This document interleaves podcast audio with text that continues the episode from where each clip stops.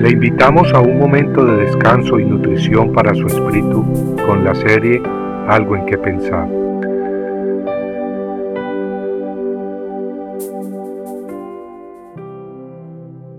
¿Por qué me llamáis Señor, Señor, y no hacéis lo que yo digo?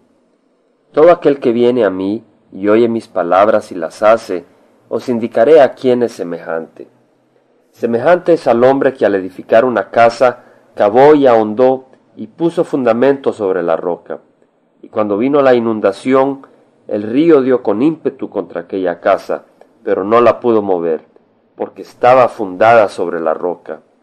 Mas el que oyó y no hizo, semejante es al hombre que edificó su casa sobre tierra sin fundamento, contra la cual el río dio con ímpetu y luego cayó, y fue grande la ruina de aquella casa. Lucas 6, 46 al 49.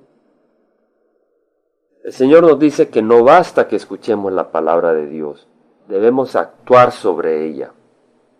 Quien escucha sus palabras pero no obedece es como quien construye una casa sobre la tierra sin poner una fundación sólida. Cuando el torrente revienta contra ella, la derrumba inmediatamente. Este torrente son las tormentas de la vida las presiones de este mundo, las tentaciones y los problemas. Sin embargo, el que escucha la palabra de Dios y la obedece es como el que construye una hermosa casa, con una fundación sobre la roca. Las presiones de este mundo, las tribulaciones y sufrimientos acosarán, pero no tumbarán a tal persona. Notemos que la palabra de Dios es muy importante. Sin ella no podemos conocer la voluntad de Dios pero en el pasaje que leímos al principio, el énfasis es en la obediencia. Nuestros corazones son duros. Es por eso que necesitamos pedirle a Dios que los ablande y necesitamos pedirle a Dios que abra nuestros ojos para que cuando leamos su palabra entendamos la urgencia de obedecerla en forma personal y así experimentar su autoridad y su fruto, el fruto de esa palabra que es eterna, hermosa, firme y cierta. Todo esto es un proceso, una vivencia personal, un proceso que no nace de nuestra carne, más viene de Dios, un proceso que se desarrolla en corazones abiertos y sedientos por la verdad, la justicia y el reino de Dios. Amigo, este proceso no se puede reemplazar con programas religiosos.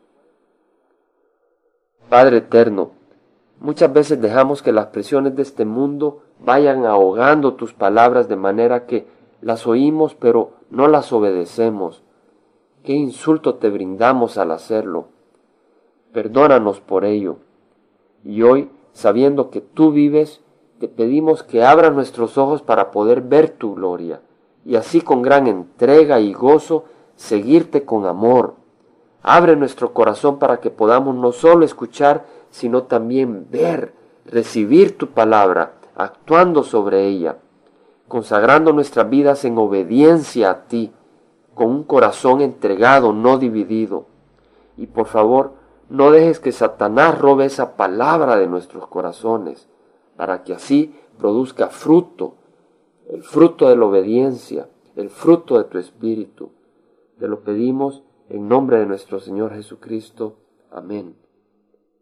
Compartiendo algo en que pensar, estuvo con ustedes Jaime Simán.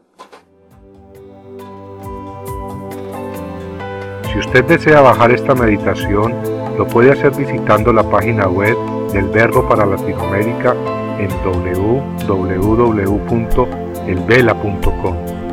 Y el Vela se deletrea E L B de verdad E L A, donde también encontrará otros materiales de edificación para su vida.